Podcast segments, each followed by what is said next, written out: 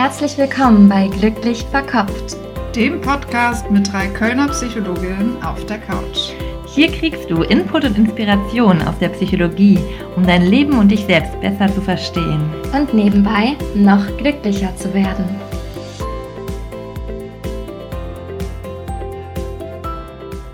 Herzlich willkommen bei Glücklich Verkopft, dem Podcast mit Psychologinnen auf der Couch.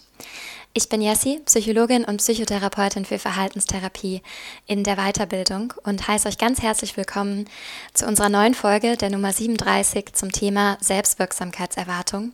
Wie steigere ich das Vertrauen in meine Fähigkeiten? Ich bin heute zum ersten Mal ganz alleine hier. Das heißt, es ist die erste Folge, die wir haben, die nicht zu zweit aufgenommen wird und die auch kein Interview ist. Darum bin ich auch ein bisschen aufgeregt, aber auch ganz gespannt, wie das so wird, jetzt mit euch alleine zu sein. Und ähm, ja, ich habe auch ein anderes Mikro. Das heißt, ich hoffe, ihr ähm, verzeiht, falls die Soundqualität ein bisschen anders ist als sonst und freut euch jetzt trotzdem auf diese neue Folge. Ich freue mich auf jeden Fall und wir freuen uns auch immer sehr, von euch zu hören nach der Folge, wenn sie euch gefallen hat. Ähm, dieses Mal, weil es jetzt nochmal was Neues ist, würde ich mich nochmal ganz besonders freuen, wenn euch die Folge gefallen hat, von euch zu hören, zum Beispiel über Apple Podcasts oder per E-Mail. Aber jetzt starten wir erstmal direkt in unser Thema hinein, nämlich das Thema Selbstwirksamkeit. Wir hatten ja schon mal als unsere allerersten Folge das Thema Selbstvertrauen und Selbstwirksamkeit hört man schon am Namen, geht so ein bisschen in die gleiche Richtung oder ist ein Element von Selbstvertrauen, könnte man sagen. Der Begriff ist so ein psychologischer Begriff aus der kognitiven Psychologie und Selbstwirksamkeitserwartungen kann man so übersetzen als die Überzeugung von einer Person, auch schwierige Situationen und Herausforderungen aus eigener Kraft erfolgreich bewältigen zu können. Also eine optimistische Einschätzung der eigenen Fähigkeiten und Fertigkeiten. Also während es bei Selbstvertrauen um die gesamte Person geht, geht es bei Selbstwirksamkeit um bestimmte Handlungen und die eigenen Fähigkeiten und Fertigkeiten. Also auch ein bisschen grundsätzlich so fühle ich mich dem Leben gewachsen, denke ich, dass ich die Dinge schon meistern kann, kann ich meine Umstände verändern und selbst Einfluss nehmen? Oder bei einer geringen Selbstwirksamkeit halte ich mich eher für ähm, in meinen Umständen gefangen, vielleicht ein passives Opfer der Umstände. Und das hat auch einen großen Einfluss auf, ob man wirklich eine Handlung dann durchführt. Also ob man etwas tut, aktiv wird, ähm, zum Beispiel sich für eine Prüfung anmeldet oder vielleicht die Prüfung auch immer wieder schiebt, je nachdem, welche Selbstwirksamkeitserwartung ich da habe. Ob ich glaube, dass ich das schon schaffen werde, dafür zu lernen und am Ende auch zu bestehen, oder ob ich eigentlich tief in mir drin glaube, ich kann das sowieso nicht schaffen, ich werde es nicht schaffen, die, mir diese Dinge zu merken und dann habe ich eine geringe Selbstwirksamkeitserwartung und melde mich dann auch nicht dafür an. An dem Beispiel könnt ihr schon sehen, dass was Albert Bandura, ein amerikanischer Psychologe, seit den 1960er Jahren erforscht hat. Und seine wesentliche Erkenntnis war dabei, dass wir Menschen meistens nur dann eine Handlung beginnen, wenn wir schon vorher davon überzeugt sind, dass wir die auch erfolgreich ausführen können. Also wir fangen nur an, wenn wir auch glauben, es lohnt sich. Das hat was mit Motivation zu tun und dadurch beeinflusst das unser Verhalten natürlich auch stark. Wir haben eine generelle Selbstwirksamkeitserwartung, so über Handlungen und Situationen hinweg. Wir haben aber auch ganz spezifische Selbstwirksamkeitserwartungen, zum Beispiel bezogen auf Sport kann man eine Selbstwirksamkeitserwartung haben. Glaube ich zum Beispiel, dass ich 30 Minuten Joggen durchhalten kann oder halte ich mich für einen sehr unsportlichen Menschen und habe eine geringe Selbstwirksamkeitserwartung da. Oder auch ähm, traue ich mir zu, einen Menschen anzusprechen, glaube ich, dass ich grundsätzlich gut ankommen werde. Das wäre vielleicht eher so eine soziale Selbstwirksamkeitserwartung, was glaube ich, wie ich ankomme bei anderen Menschen. Und das Spannende ist, dass das aber nicht unbedingt unsere wirkliche Kompetenz widerspiegeln muss. Das kann schon miteinander zusammenhängen, da wir auch die Selbstwirksamkeitserwartung über Erfolge und Misserfolge so ein bisschen bilden, muss es aber auch nicht. Und vielleicht kennt ihr auch Menschen, die grundsätzlich ihre Leistung immer unterschätzen oder wo ihr denkt, die sind vielleicht seit Ewigkeiten in ihrem Studium und würden bestimmt diese Prüfung schaffen, wenn sie sich die zutrauen würden. Oder trauen sich einfach nie auf ein Date zu gehen und ihr denkt aber, boah, auf jeden Fall, wenn die sich mal trauen würde, er sich mal trauen würde, wird er bestimmt gut ankommen. Und das sind dann Beispiele, wo die Selbstwirksamkeitserwartung gering ist, die Kompetenz aber eigentlich da und das dann ja auch ziemlich schade ist, weil man sich dann eben nicht traut, die Dinge zu tun, die man eigentlich tun könnte. Und da gibt es einen ganz passenden Spruch von Henry Ford, der gesagt hat, whether you think you can or you think you can't, you're right.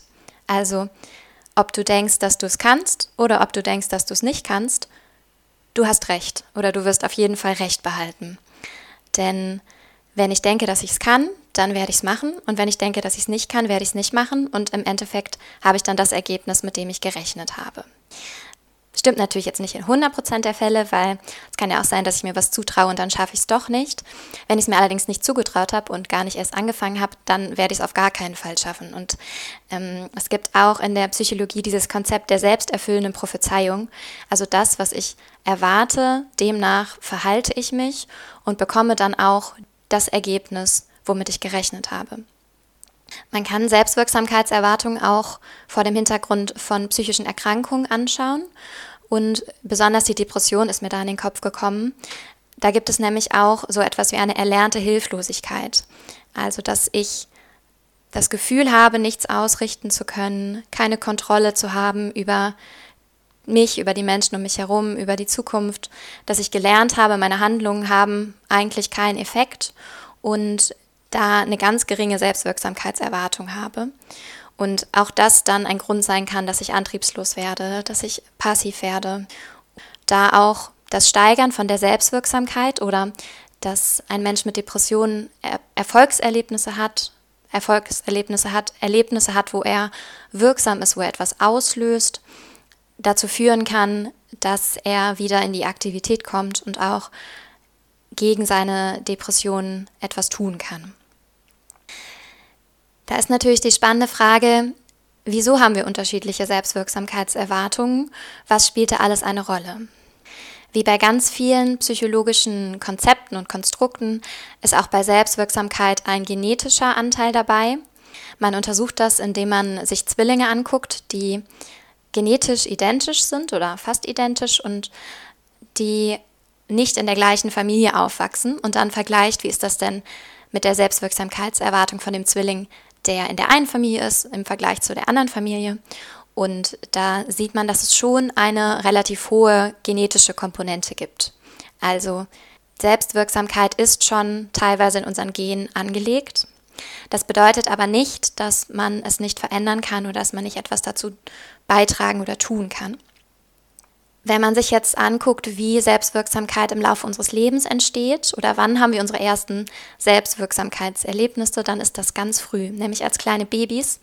Und vielleicht kennt ihr ein Baby in, äh, oder ihr seid selber Eltern und erinnert euch noch daran, dass Babys, wenn äh, sie schreien, ja zum ersten Mal etwas auslösen, nämlich dass die Mutter, der Vater kommt, die Bezugsperson und sich kümmert. Das heißt, es ist so das erste Mal, dass Babys ja die Erfahrung machen, ich tue etwas und etwas anderes passiert, also wie so eine Reizreaktionserfahrung. Ich kann selber etwas auslösen und Später, wenn Babys dann was runterschmeißen und merken, die Mama hebt es auf und dann schmeißt es wieder runter und wieder runter, das ist genau das. Ne? Ich merke, dass ich etwas auslösen kann. Ich bin selber wirksam und ich erfahre mich selbst auch in meinem Selbst und in meiner Autonomie. Und da kann man sich dann schon vorstellen, dass wenn ein Baby diese Erfahrung eben nicht macht, also wenn es schreit und keiner kommt oder wenn es eben sich etwas wünscht und da wird nicht drauf eingegangen, ist kein feinfühliger Umgang da, dass dann diese Erfahrung von Selbstwirksamkeit, selber wirksam zu sein, auch früh nicht gemacht wird und damit auch so ein grundlegendes Vertrauen in sich selbst und in seine Fähigkeiten und Fertigkeiten, die Umwelt um sich herum zu steuern, auch nur eingeschränkt gelernt werden kann. Bandura habe ich eben schon genannt, den Psychologen, der sehr viel auch zu Selbstwirksamkeit geforscht hat. Und der hat vier Quellen von Selbstwirksamkeitsüberzeugungen beschrieben. Die vier Quellen von Selbstwirksamkeit möchte ich jetzt einmal mit euch durchgehen und danach habe ich auch noch praktische Tipps und Interventionen, wie ihr Selbstwirksamkeit steigen könnt, äh, wie ihr Selbstwirksamkeit steigern könnt, falls ihr merkt, dass das bei euch auch ein Thema ist. Die erste Quelle von Selbstwirksamkeitsüberzeugungen sind Erfolgs- und Misserfolgserlebnisse. Erfolgserlebnisse führen auf natürliche Weise zu einer Stärkung von Selbstwirksamkeit. Also wenn ich zum Beispiel in die Schule komme als Kind und ich merke, boah, ich weiß voll oft die Lösung und die Lehrer loben mich dann auch und meine Eltern loben mich auch und ich kriege das irgendwie alles hin und ich vielleicht auch im Sportverein, ich werde aufgestellt in meiner Sportmannschaft, ich ähm, darf die Position spielen als Stürmer, die ich gern machen möchte und dann mache ich auch noch ein Tor und alle, alle jubeln darüber, dann fühle ich mich selbst wirksam. Ne? Das sind alles so Erfolgserlebnisse, zum Beispiel im Kinderalter. Und auf der anderen Seite führen auch wiederholte Misserfolge, vor allen Dingen, wenn ich mir selbst zuschreibe, dass es an mir lag, also nicht an den Umständen, sondern an eigenem, in Anführungsstrichen, Versagen, dann führt das dazu, dass mein Selbstwirksamkeitserleben geschwächt wird. Also wenn ich meine Misserfolge auf mich selbst beziehe, zum Beispiel, ich habe eben in der Grundschule dann keine guten Noten oder ich kann mir einfach das Alphabet nicht merken oder ich werde nicht aufgestellt, ich muss auf der Bank sitzen als Fußballspieler oder ich ähm, treffe das Tor nicht und ich schieße daneben. So und ich ähm, sage aber nicht zu mir, ja okay, der Rasen war rutschig oder ähm, okay, ich war ja auch die ganzen, die ganzen letzten zwei Wochen nicht in der Schule, weil ich krank war, also konnte ich das Alphabet ja nicht mitbekommen sondern ich beziehe das auf mich. Ja, okay, dann bin ich vielleicht zu doof oder dann bin ich nicht sportlich genug. Das heißt, Erfolgserlebnisse und Misserfolgserlebnisse spielen eine große Rolle bei dem Bilden von Selbstwirksamkeitserwartungen und das schon von der Kindheit an, aber auch heute noch. Der zweite Aspekt ist Lernen von anderen Personen, also Beobachten von Modellen. Also wie machen Mama und Papa das? Sind die selbstwirksam? Sehen die sich selbst als aktive Menschen, die auf Dinge zugehen, die Dinge tun? Oder sind die beiden eher passiv oder ja, beschweren sich viel, machen aber wenig, ähm, nehmen sich selbst eher als Opfer der Umstände wahr oder sehe ich bei denen, die nehmen es in die Hand und selbst wenn es schwierig ist, dann finden die eine Lösung. Und unsere Eltern sind da unsere ersten Modellpersonen, aber später auch, wie machen unsere Freunde, Freundinnen das, wie bringen das unsere Lehrer uns bei und heute eben auch noch in was für einem Umfeld sind wir. Und da kann man sich schon vorstellen, dass zum Beispiel, je nachdem, wo ein Kind aufwächst, in was für einem Umfeld, es vielleicht von lauter Menschen umgeben ist, die alle Abitur gemacht haben, eine Ausbildung und einen Job gefunden haben und das für das Kind von klein auf ganz klar ist, das werde ich auch schaffen, warum nicht? Das machen ja alle so. Oder ob ein Kind in einem Umfeld aufwächst, wo im Grunde ähm, ja ganz wenige Menschen nur einen Schulabschluss haben, wo sehr wenige, vielleicht noch niemand in der Familie eine, eine Ausbildung abgeschlossen hat und das für das Kind eben auch gar keine denkbare Option ist, wie es jetzt schaffen sollte, zum Beispiel einen Realschulabschluss zu machen, wobei das von den Kompetenzen her vielleicht vollkommen möglich wäre. Also das ist so, wie das Umfeld einen dann auch prägt und ob man Modelle hat. Modelllernen ist auch etwas, was Bandura untersucht hat und viele Experimente auch dazu gemacht hat, dass wir ja von Modellen, von den Menschen um uns herum auch stark beeinflusst werden. Und an dem Punkt habe ich auch darüber nachgedacht, dass es ja auch so Mentorenprogramme gibt, ne, genau für solche äh, Situationen oder genau deshalb, um zum Beispiel Kinder zu stärken und auch ähm, andere Perspektiven und Möglichkeiten aufzuzeigen und somit die Selbstwirksamkeit zu stärken und auch an Kompetenzen ranzukommen, die ja da sind, aber die vielleicht gar nicht abgerufen werden können, wenn das Modell fehlt, dass man zum Beispiel auch, ich weiß nicht, Bäcker werden könnte oder Automechaniker oder was auch immer eben in dem Kind eigentlich für Fähigkeiten stecken. Also wir haben Erfolg- und Misserfolgserlebnisse, Modellpersonen beobachten und bei Modellpersonen ist es auch so, dass wir uns dem Modell ähnlich wahrnehmen sollten, um davon zu profitieren. Das heißt, dass das besonders gut ist, wenn wir zum Beispiel jemanden sehen, der uns ähnlich ist, der etwas geschafft hat und wir dann denken, okay, ja, wenn zum Beispiel meine beste Freundin eine Gehaltserhöhung ausgehandelt hat und wir haben einen ähnlichen Hintergrund und sie arbeitet eigentlich auch in einem ähnlichen Unternehmen, dann kann ich das ja auch mal probieren. Eher als wenn ich das im Fernsehen von irgendeinem Promi höre oder so. Oder jemand, den ich eben von mir sehr unähnlich wahrnehme, der sehr, sehr weit weg ist von mir. Dann hat das mit meiner eigenen Selbstwirksamkeit, kann mich auch inspirieren, kann auch richtig cool sein, aber ist nicht so direkt, wie wenn ich denke, die Person ist mir ähnlich. Zum Beispiel deshalb ist auch die eigene Familie da so entscheidend oder ja, hat eben früh da so einen Einfluss, weil das ja mein, das ist ja mein Rudel, also dem fühle ich mich ja ähnlich. Und der dritte Punkt ist der Einfluss von sozialen Gruppen, also auch die Rückmeldung anderer Menschen. Das geht so ein bisschen wieder in die ähnliche Richtung. Also was sagen andere Menschen denn zu mir über meine Erfolge, Misserfolge, über meine Kompetenzen? Weil wenn man immer wieder von anderen Menschen hört, dass man etwas nicht schafft oder dass man ein Versager ist, dass man es gar nicht erst versuchen soll, dann werden auch die Selbstwirksamkeitsüberzeugungen nachhaltig geschwächt. Wenn Eltern oder Lehrer allerdings so rangehen, dass sie Mut machen, dass sie sagen, Fehler gehören dazu, okay, blöd, dass du jetzt eine, eine 5 geschrieben hast, aber ich glaube dran, dass du es beim nächsten Mal besser schaffst und eigentlich steckt da viel mehr in dir, dann kann das die Selbstwirksamkeitsüberzeugung auf jeden Fall stärken. Da in diese Kategorie gehört zum Beispiel auch Lob, Lob für, für Anstrengung, für auch für Erfolge, weil das eben auch die Selbstwirksamkeitserwartung stärkt. Und ich ähm, gehe jetzt immer viel auch darauf ein, merke ich, wo so die Quelle ist, aber das lässt sich alles auch aufs Hier und Jetzt sehr gut übertragen. Also auch, dass zum Beispiel unser Chef uns ab und zu mal lobt dafür, wenn Projekte gut laufen und nicht nur ja, kritisiert, was nicht passt, hat auch einen positiven Einfluss auf unsere Selbstwirksamkeit zum Beispiel. Und der vierte und letzte Punkt, den Bandura nennt für Selbstwirksamkeitsüberzeugungsquellen, ist, wie wir unsere Gefühle und Empfindungen interpretieren. Weil wir, wenn wir unter Druck stehen und es geht ja oft um Situationen, wo wir uns ein bisschen überwinden müssen, wo wir uns was zutrauen müssen, wo dann die Selbstwirksamkeit wichtig ist. Ne? Weil wenn, wenn wir uns ganz sicher sind, dass wir was können, dann fangen wir das alle an. Aber es geht ja darum, wenn es so ein Ticken mehr ist, ne? so ein Ticken drüber. Und wenn wir unter Druck stehen, unter Stress stehen, dann springt ja auch unser Körper an. Das heißt, wir bekommen vielleicht feuchte Hände, unser Herz klopft schneller, vielleicht zittern wir auch ein bisschen.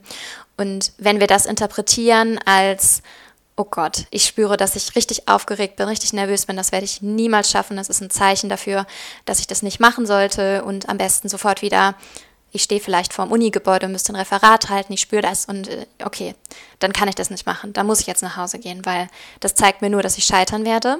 Wenn ich das so interpretiere, dann schwächt das meine Selbstwirksamkeitserwartung.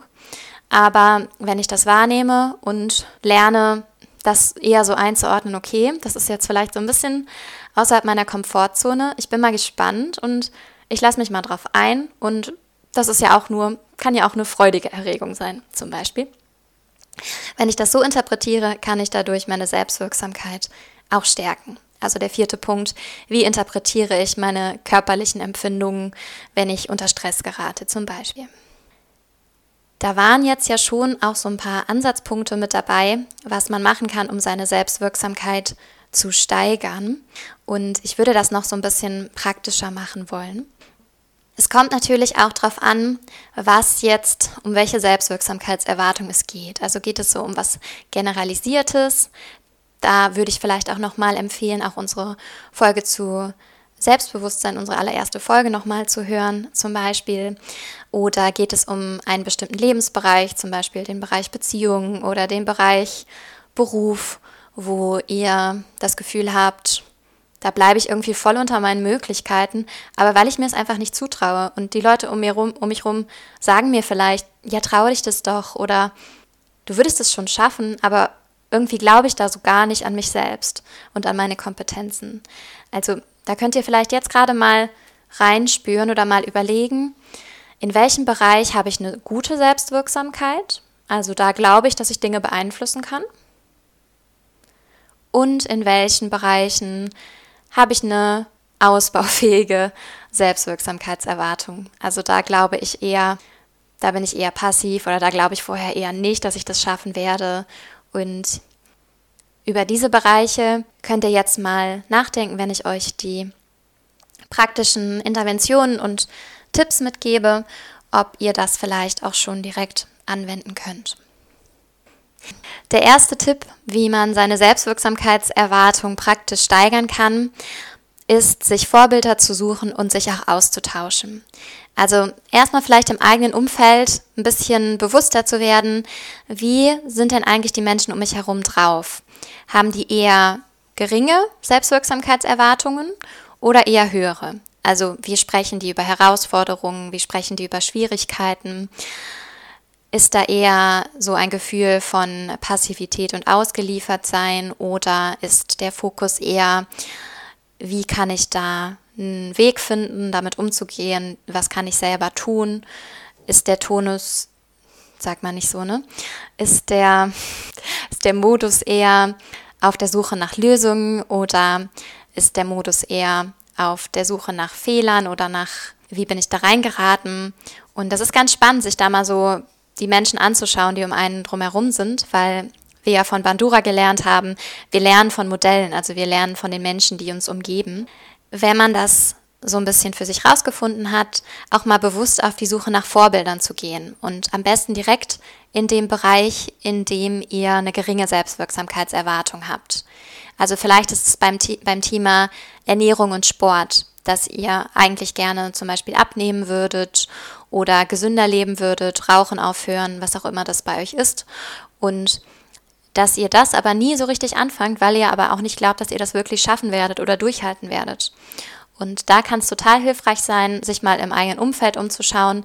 Kennt ihr denn jemanden, der das geschafft hat, der, der eine Ernährungsumstellung gemacht hat und vielleicht jetzt schon seit ein paar Jahren, ich weiß nicht, vegan lebt oder gesünder lebt oder mit dem Rauchen aufgehört hat und jetzt seit sechs Jahren nicht mehr raucht und euch da auszutauschen, also den Austausch zu suchen, zu fragen, wie war das denn, wie hast du es denn gemacht, wie hast du dich daran, wie bist du rangegangen und allein schon das Bewusstsein, jemand, der nicht völlig unterschiedlich ist von mir. Also wir haben schon einiges gemeinsam und der hat das geschafft. Warum sollte ich das eigentlich nicht schaffen? Also sich da ein Vorbild zu suchen, sich auszutauschen, wenn das im eigenen Umfeld niemanden gibt, dann vielleicht einer Gruppe beizutreten. Das ist zum Beispiel auch das, was hinter Selbsthilfegruppen total gut funktioniert. Dass gesehen wird, jemand mit einer ähnlichen Problematik ist das aktiv angegangen, ist zum Beispiel aus der Depression heraus wieder aktiv geworden, ist Beziehungen eingegangen. Und wenn er das geschafft hat, dann schaffe ich das auch.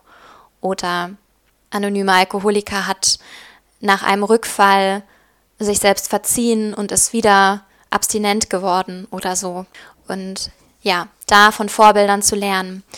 Äh, man kann ja auch Online-Gruppen, Foren, wo man sich austauscht oder wenn es ähm, für manche Themen vielleicht ist es auch sinnvoll, eine Biografie zu lesen von jemandem, der wirklich auf einem Gebiet Expertise hat Wobei da vielleicht diese Vergleichbarkeit nicht ganz so ist wie in meinem Freund, Freunden- und Bekanntenkreis.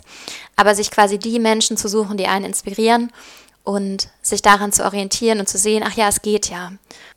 Wie ich eben auch schon erwähnt habe, so sind eben auch Mentorenprogramme für benachteiligte Jugendliche gedacht, dass dadurch auch eine andere Perspektive aufgezeigt werden kann. Also erster Tipp, Vorbilder suchen und sich austauschen. Der zweite Tipp, um Selbstwirksamkeitserwartung zu steigern, ist, sich die eigenen Stärken bewusst zu machen und sich auf diese zu konzentrieren und sie auch zu leben. Also sich erstmal zu fragen, welche Stärken habe ich denn überhaupt? Da ist Martin Seligman aus der positiven Psychologie ganz stark. Der hat sich nämlich mit Charakterstärken beschäftigt und konnte belegen, dass Menschen leistungsfähiger und zufriedener werden, wenn sie ihre Stärken kennen und einsetzen und leben. Weil wenn wir die einsetzen und weiter trainieren, da sind wir ja schon in einem guten Bereich und wenn wir dann noch weiter trainieren, gewinnen wir immer mehr Vertrauen in unsere eigenen Fähigkeiten und damit auch eine gesteigerte Selbstwirksamkeit. Was sind unsere Stärken? Unsere Stärken sind das, was uns leicht fällt. Wir halten das für selbstverständlich, dass wir das anwenden. Das kann manchmal sein, dass uns Menschen Komplimente machen und wir denken, er ist doch normal, kann doch jeder. Vielleicht kennt ihr das für, wenn ihr super gut zuhören könnt oder ihr könnt vielleicht voll gut backen und das ist für euch aber so selbstverständlich. Oder ihr seid super witzig und es ist für euch einfach selbstverständlich und dann sagen andere, boah, ich liebe deinen Humor und denkst, mm, ja, okay, was? Ist das ist doch voll normal. Aber nein, das ist, ähm, ist dann eine Stärke von euch und dann ist eine Möglichkeit, sich zu überlegen, wende ich die schon viel an oder kann ich die vielleicht noch mehr anwenden? Und um die Selbstwirksamkeit zu stärken, ist es gut, sich Aufgaben zu suchen, wo man die eigenen Stärken sehr gut einsetzen kann. Wir haben in der Schule eher so gelernt, unsere Schwächen auszugleichen und uns darauf zu konzentrieren und in allem so, in allem irgendwie so durchzukommen. Aber jetzt im Erwachsenenleben macht es oft sehr viel mehr Spaß, als an den Schwächen zu feilen, ja, seine Stärken zu nutzen und teilweise auch mehr Sinn, weil wir da gute Ergebnisse hervorbringen können und unsere Energie gut für einsetzen können und nebenbei auch noch unsere Selbstwirksamkeit stärken. Da haben wir auch, sind wir auch in einer Folge schon drauf eingegangen. Ich muss gerade mal überlegen, welche das war mit den Stärken. Wir haben zwei zu positiver Psychologie gemacht. Ich glaube, ich glaube, es ja erfüllt Leben, die Folge. Da sind wir auch schon mal auf die Charakterstärken eingegangen. Also da könntet ihr auch nochmal nachhören, wenn euch das Thema interessiert. Also, zweiter Punkt, sich auf eigene Stärken konzentrieren und diese leben. Der dritte Punkt, der bezieht sich auf das Thema Erfolge und einmal sich Erfolge zu ermöglichen, indem man sich zum Beispiel selbst kleine Challenges setzt. Realistische, kleine, aber auch leicht fordernde Ziele setzen und mit sich wirklich ausmachen, da klemme ich mich jetzt hinter und das ist jetzt mein Fokus zum Beispiel für die nächste Woche, für den heutigen Tag oder für den nächsten Monat. Und auch für einen begrenzten Zeitraum, dass es so abzuhaken ist und dann auch wirklich als Erfolg zu werten. Nicht zu klein, weil dann beeindruckt euch das selber nicht, aber auch nicht zu groß. Also ihr müsst in dem Moment, wo ihr euch das vornehmt, eigentlich schon wissen, das ist gut machbar, damit sich dann auch ein Erfolgserlebnis einstellen kann. Und es ist ganz gut, sich das auch aufzuschreiben und sich auch hinterher abzuhaken und auch nicht als selbstverständlich zu sehen. Es kann sowas sein, das kommt jetzt wieder voll drauf an, was es, was es sein soll, je nachdem, wo euch die Selbstwirksamkeit schwerfällt. Hm. Aber es muss auch nicht unbedingt der Bereich sein, weil auch es gibt ja auch eine generelle Selbstwirksamkeitserwartung und die wird durch jegliche solche Challenges, würde ich jetzt mal behaupten, gestärkt. Hm. Aber zum Beispiel, wenn ihr nicht so richtig am Ball bleibt bei Dingen oder denkt, hm, ich bin nicht so durchhaltestark, dann könnte das zum Beispiel erstmal für einen Monat sein, dass ihr euch vornimmt, 30 Tage jeden Tag mit einer Sprachlern-App 10 bis 15 Minuten diese Sprache zu lernen. Und ihr nehmt euch das wirklich vor und ihr schreibt es auf und ihr committet euch dafür und dann macht ihr das diesen einen Monat. Und das schafft ihr auch, wenn ihr euch das wirklich vornehmt. Und danach könnt ihr auch wieder aufhören, aber ihr habt dann dieses Erlebnis, wo ich habe mir es vorgenommen und ich habe es wirklich gemacht. Und 30 Tage ist auch nicht so wenig. es ist aber auch nicht unendlich viel. Und auch wenn man mal zwischendurch dann einen Tag vielleicht nicht macht, dann hängt man den hinten dran, aber sich da grundsätzlich zu zu committen und dann auch den Erfolg zu feiern danach. Oder wenn es eher so in die Richtung geht, ähm, ich habe eine geringe Selbstwirksamkeit, ich bin zum Beispiel ein Mann und ich habe eine geringe Selbstwirksamkeit, mit Frauen zu reden. Mir dann vorzunehmen, okay, mindestens einmal am Tag schaue ich einer Frau ins Gesicht und lächle und ähm, mindestens dreimal in der Woche spreche ich eine Frau an und mache Smalltalk oder so. Und das dann auch für sich aufzuschreiben. Es muss immer an euer Level angepasst sein. Wo, wo seid ihr gerade? Und dann da so würde ich so ganz leicht drüber gehen. Also so ganz leicht die Komfortzone ausweiten, aber nicht so viel, dass es einschüchternd ist, dass man es sowieso nicht schaffen kann. Auf keinen Fall. Und ähm, ja auch nicht unter eurem Niveau, sage ich jetzt mal, weil dann wird es auch nicht die Selbstwirksamkeitserwartung stärken. Und wenn ihr euch diese Challenges gesetzt habt und dadurch ja auch immer wieder erlebt, oh, ich habe was geschafft und ich habe das aus mir heraus geschafft. Also das war jetzt nicht Glück und das war jetzt auch nicht Schicksal, sondern ich bin da auf diese Frau zugegangen, habe sie angelächelt, habe sie angesprochen und wir haben uns fünf Minuten nett unterhalten. So. Und das wäre ja nicht passiert, wenn ich das nicht gemacht hätte. Das heißt, ich war aktiv und ich hatte einen Anteil. Sich dann auch diesen Erfolg zuzuschreiben und das wäre der zweite Tipp nach der Challenge in dem Bereich, sich auch ruhig mal Erfolge aufzuschreiben. Also eine Liste von Erfolgen zu machen. Was habe ich in der letzten Woche gut oder wenn ihr das nicht sagen könnt, was habe ich in Ordnung gemacht? Gut wäre schon noch besser, also wenn ihr sagen könnt, was habe ich gut gemacht. Ähm, je nachdem, auf welchem Level ihr gerade seid, fällt euch das vielleicht auch schwer, das zu sagen. Und dann erstmal, ja, was habe ich in Ordnung gemacht? So würde man zum Beispiel bei jemandem mit einer Depression vielleicht anfangen. Und da auch ruhig die kleinen Erfolge mit aufzuschreiben, die eben für euch völlig selbstverständlich sind. Mit einer hohen Wahrscheinlichkeit habt ihr mehr beeinflusst und auch mehr positiv beeinflusst, als euch das in dem Moment klar war. Vor allen Dingen, wenn ihr eine geringe Selbstwirksamkeitserwartung habt.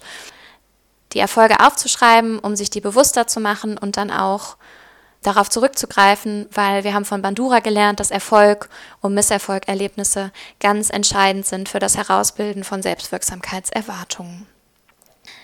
Der vierte Punkt ist, sich mal sein inneres Selbstgespräch bewusst zu machen. Wie rede ich denn mit mir selbst? Wir haben ja auch schon häufiger das Konzept von dem inneren Kritiker angesprochen in unserem Podcast. Mache ich mich selbst runter, bevor ich überhaupt was anfangen kann und nehme mir damit selbst den Mut. Und wenn, äh, wenn euch das Thema interessiert, da könnten wir auch noch mal was zu machen zum Thema innerer Kritiker. Dann schreibt uns gerne mal, wenn euch das interessiert. Da gehe ich jetzt nicht weiter drauf ein, aber das innere Selbstgespräch bewusst zu machen, wie rede ich denn über Situationen? Also wenn ich zum Beispiel dieses Referat in der Uni habe und ich stehe vorm Hörsaal und überlege, ob ich reingehe oder nicht, ist dann mein Selbstgespräch eher in die Richtung, oh du, vielleicht ne, ganz fies, du Versager, das schaffst du sowieso nicht und du musst da jetzt gar nicht erst nach vorne gehen, weil alle werden dich auslachen und deine Stimme wird zittern und das wird sowieso total peinlich und ähm, geh lieber nach Hause, so in die Richtung. Oder zumindest, zumindest in die Richtung, oh Gott, das ist ganz schlimm und wenn mir da jetzt ein Fehler passiert, ist das richtig peinlich und das müsste jetzt alles perfekt sein. Oder, boah, das schaffe ich auf gar keinen Fall, zumindest so, also auf gar keinen Fall schaffe ich das jetzt selber. Das wäre ja auch eine geringe Selbstwirksamkeitserwartung. Oder kann ich davor stehen, merken, dass ich zittere und sagen, okay, krass, das macht mich jetzt echt nervös, dass ich da jetzt nach vorne gehe. Aber ich bin bereit, mich dem zu stellen. Ich probiere mein Bestes und ich glaube, das wird schon reichen. Und es ist eine Herausforderung, aber ich bin neugierig darauf, wie ich das meistern werde. Das wäre jetzt, wenn jemand ein recht hohes Vertrauen in sich und das Leben hat und eine, eine gute generelle, generalisierte Selbstwirksamkeitserwartung. Also sehe ich Schwierigkeiten als furchtbar, als nicht machbar, als Problem oder kann ich das als interessante Herausforderung sehen? So kann ich vielleicht auch so ein bisschen spielerischer ans Leben und an Herausforderungen rangehen und sagen, okay, interessant, ich gucke mir das einfach mal an, ich probiere das jetzt einfach mal aus und ich werde schon was draus lernen. Und ja, wie rede ich da mit mir selbst? Wie sieht mein innerer Dialog aus? Und dann eben auch anfangen, sich selbst da mehr Mut zu machen. Da kann man zum Beispiel auch mit Affirmationen arbeiten, mit positiven Glaubenssätzen, die man sich sagt, so, ich schaffe das, ich, ich werde das schon schaffen, ich habe schon andere Vorträge gehalten und auch den werde ich schaffen. Und eben dann auch bezogen auf euer jeweiliges Gebiet. Ich habe schon mal eine Frau angesprochen und ich werde es auch diesmal schaffen und wenn sie sich nicht mit mir unterhalten will, ist das auch kein Weltuntergang. Oder und wenn der Vortrag nicht gut bewertet wird, ist es auch kein Weltuntergang. Also auch Fehler und Misserfolge als natürlichen Teil von einem Wachstumsprozess zu akzeptieren und sich nicht nur abhängig vom Ergebnis zu feiern, also nicht abhängig von der zwei oder ob die Frau mir die Telefonnummer gibt und wir dann Kaffee trinken gehen, sondern dafür, dass ich es probiert habe, mich zu feiern, für das, was ich wirklich beeinflussen kann, nämlich mein Handeln, mein Verhalten und das, was dann wiederum auch, ja, mein Selbstwirksamkeitserleben steigern kann. Ne? Weil klar, Erfolge, Misserfolge gehen damit rein, aber auch sehr der eigene Anteil. Was traue ich mich, was traue ich mir zu? Ja, das war so mein Input zum Thema Selbstwirksamkeitserwartung. Wie steigere ich das Vertrauen in meine Fähigkeiten? Und ich fasse nochmal ganz kurz zusammen, weil Selbstwirksamkeitserwartung darum wichtig ist, weil ganz oft nur, wenn wir glauben, dass wir etwas schaffen, wir überhaupt damit anfangen, beziehungsweise auch länger dranbleiben, auch mehr Durchhaltevermögen haben. Also wenn ich glaube, dass ich etwas schaffen oder lernen kann, dann bleibe ich dran. Und wenn ich glaube von Anfang an, dass ich es nicht schaffen werde, auch wenn ich es vielleicht schaffen könnte, aber ich bin davon überzeugt, dass nicht, dann fange ich gar nicht erst an, schiebe es heraus und traue es mir eben nicht zu. Und kann so eine selbsterfüllende Prophezeiung auch kreieren. Bandura hat Selbstwirksamkeitserwartungen erforscht und hat vier Quellen genannt, nämlich Erfolgs- und Misserfolgserlebnisse, Beobachten von erfolgreichen Modellpersonen, den Einfluss von Gruppen und Rückmeldungen anderer Menschen und Interpretation von Emotionen und Empfindungen. Und dann habe ich im letzten Teil mit euch noch geteilt, wie man seine Selbstwirksamkeitserwartung praktisch steigern kann.